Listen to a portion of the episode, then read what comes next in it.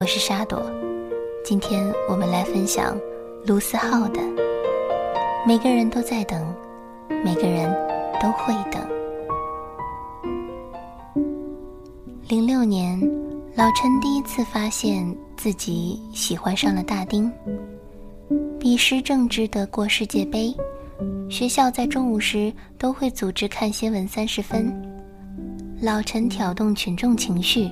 并且成功挑动班里最高的包子去换台，围观群众那一刻屏住了呼吸，终于成功找到一个比赛重播，顿时班里掌声雷动，欢呼雀跃。然而这欢欣之情只持续了五分钟，因为班主任神出鬼没地出现在教室门口，正当老陈准备站起来投案自首时。坐在他前面的大丁站了起来，抢先一步顶了罪。班主任一看是大丁，也没有多说什么。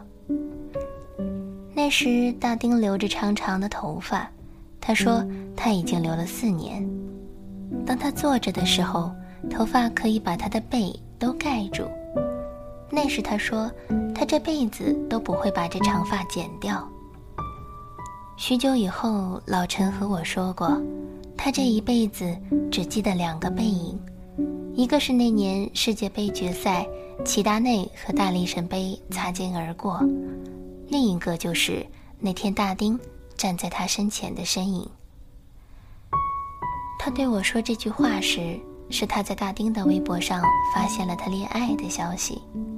那阵子，老陈总是看着大丁的微博主页，他难过，他就替他难过。他开心，他就替他开心；他恋爱了，他就找我吐槽，说：“这世上还有谁能比自己更了解他，更能照顾他？”我当时用力拍了一下他脑袋，说：“那你他妈的倒是去追呀！”老陈看着我，摇摇头，苦笑，把他的微博草稿箱给我看。我当时就震惊了。因为那里放满了老陈对大丁要说的所有话，却一条都没有发出去。我记得这一年是一一年，老陈说他那年高中毕业的时候准备去表白，愣是在他家楼下等了七个小时。后来他才知道，大丁住的小区有两个门，偏偏大丁是从另一个门回了家。我说你傻呀，手机是干嘛用的？他说他当时连手机这茬都忘了，就在不停的排练要对大丁说的话，就期待着大丁从拐角处出现。那天他拍着自己脑袋说：“真他娘的邪门了！你说为什么偏偏那天他要从那个门回家？”我当然不知道怎么回答他。但我知道老陈和大丁总是在错过。老陈始终别扭，能把所有想说的话存满草稿箱，就是没办法发给他。大丁始终迟钝，他依旧没有明白，明明理科最好的老陈会去选文科的原因。有时我都会觉得，或许大丁是故意的，所以才能做到这样的。若无其事。他们从小学的时候就在一个学校，一直到高中，明明只有几百米，就是没办法常常遇见。好不容易到了一个班，老陈又不知道该怎么开口了。好不容易鼓起勇气了，却又没见成，就这么一路错过。到后来。老陈只能从微博知道大丁零星的消息，而他甚至不敢关注他。那时还没有悄悄关注，他就每次从搜索栏打大丁的昵称。老实说，我不知道老陈在别扭些什么，而我想你也知道，每个在恋爱中的人都是神经病。同样是在零六年。比老陈年轻两岁的于小姐，也在经历她人生中的一次暗恋。于小姐的半个学生时代是在周杰伦的音乐和一段长达八年的暗恋里度过的。那年，于小姐和她男神同住一个小区，同年级，隔壁班。他们小区离学校有点距离，双方父母为了方便，就约好了每家轮流接送他们俩。她男神每天晚上回家时都戴着耳机。那时候最流行的是索尼的 MP3。男神告诉他，他听的歌都是一个叫周杰伦的人唱的。于小姐带着好奇，在周末去音像店淘了张周杰伦的旧卡带，从此沦陷一发不可收拾。那时，她为了和自己的男神有共同语言，去听男神喜欢的歌，去看男神喜欢的球赛。那天。他和男神一起回家，男神把耳机的另一头分给了坐在他左边的于小姐。耳机里传来的是杰伦的《简单爱》。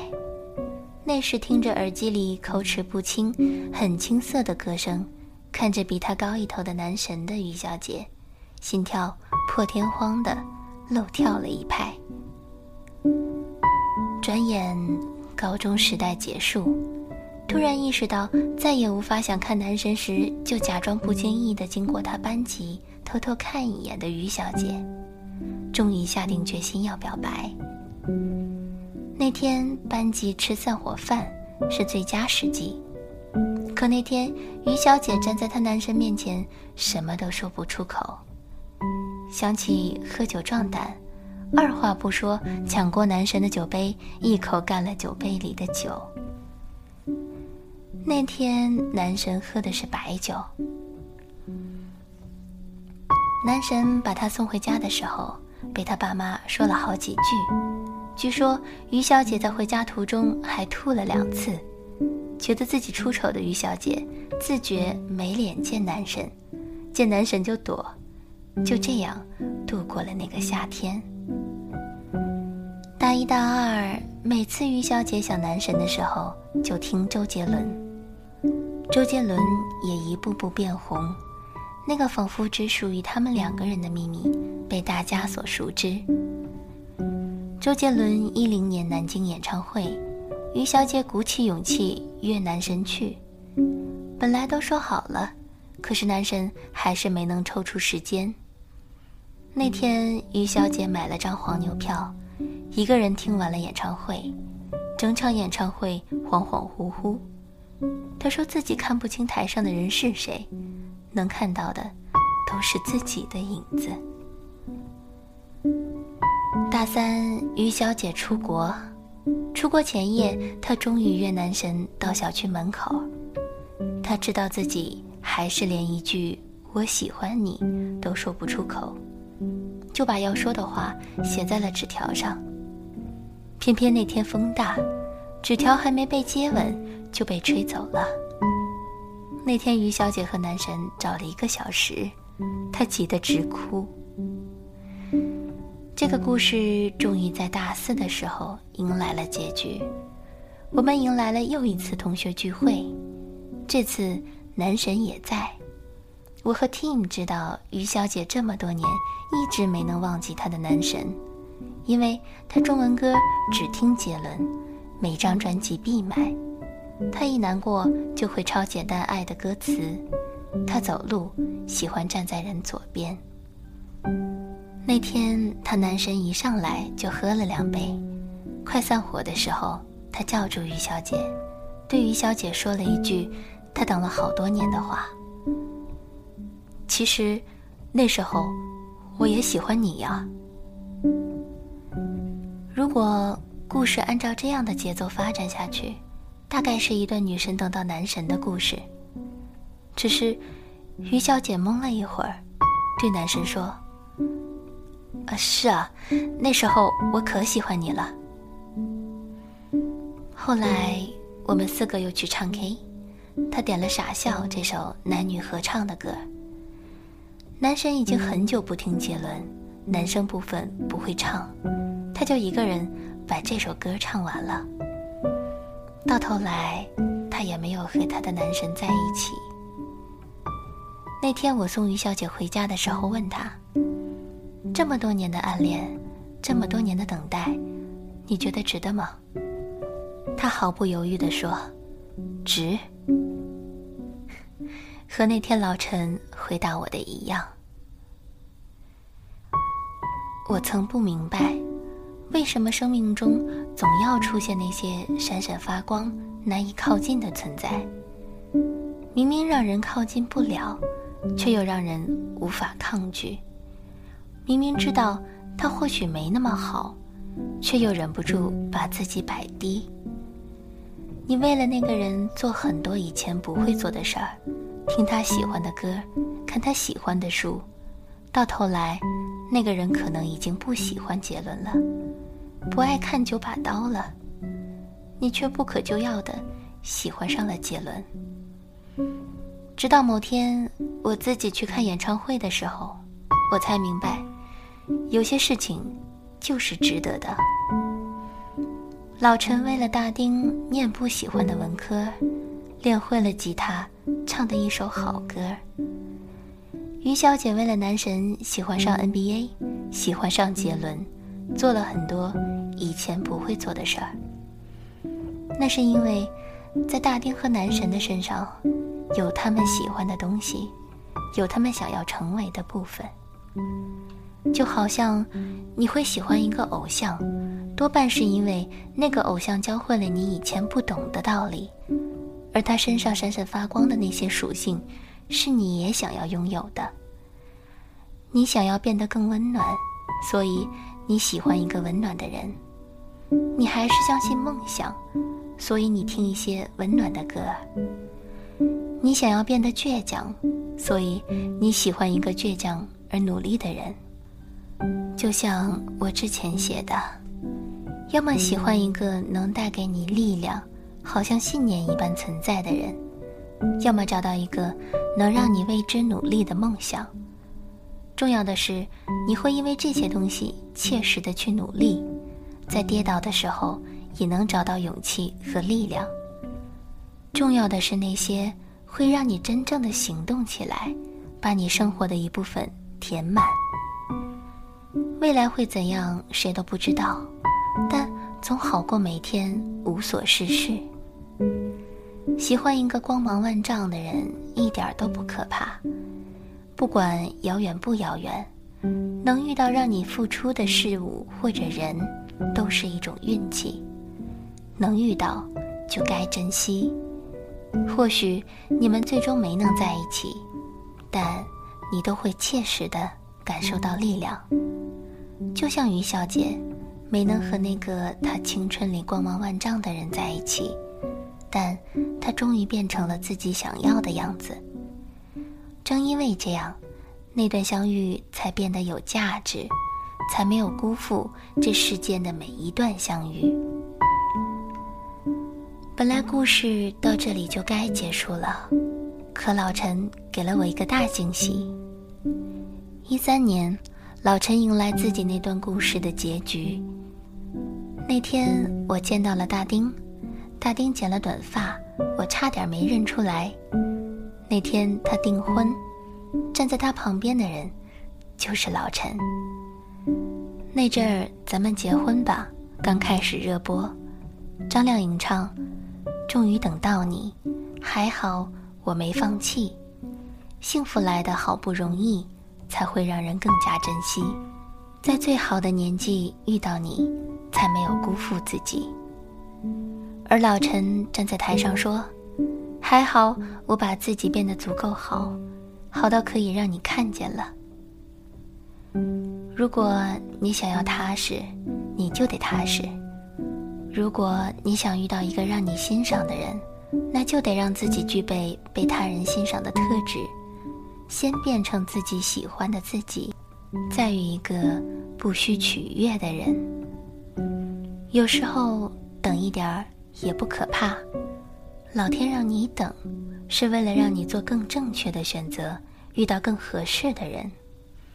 只要你在等的时候，把自己变成一个值得被等待的人。才能被同样在等待的人看到，并且相遇。只要你在等的时候，保持耐心，充实自己，变得比昨天更好，变得可以配得上你想要遇到的人。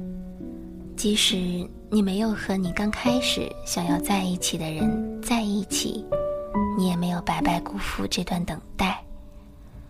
关键是，你在等待的同时，把自己变得足够好，而不是停在原地。就像是想要有灵魂伴侣，那你就得先找到自己的灵魂。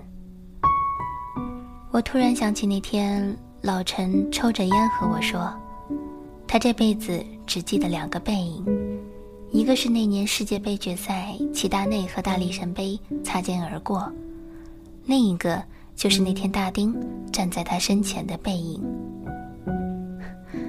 妈的！傻逼，你等了这么久，终于被你等到，一定要过得让我们这帮兄弟都羡慕。你也是。每个人都会等，每个人都在等，有人败给等，有人终于等到。只是不管如何，你得在等待时把自己变成至少自己不讨厌的样子。今天的节目到这里就要结束了，感谢大家的收听。心理鸦片，世界和我一直都是爱着你的。我是沙朵，我们下期见。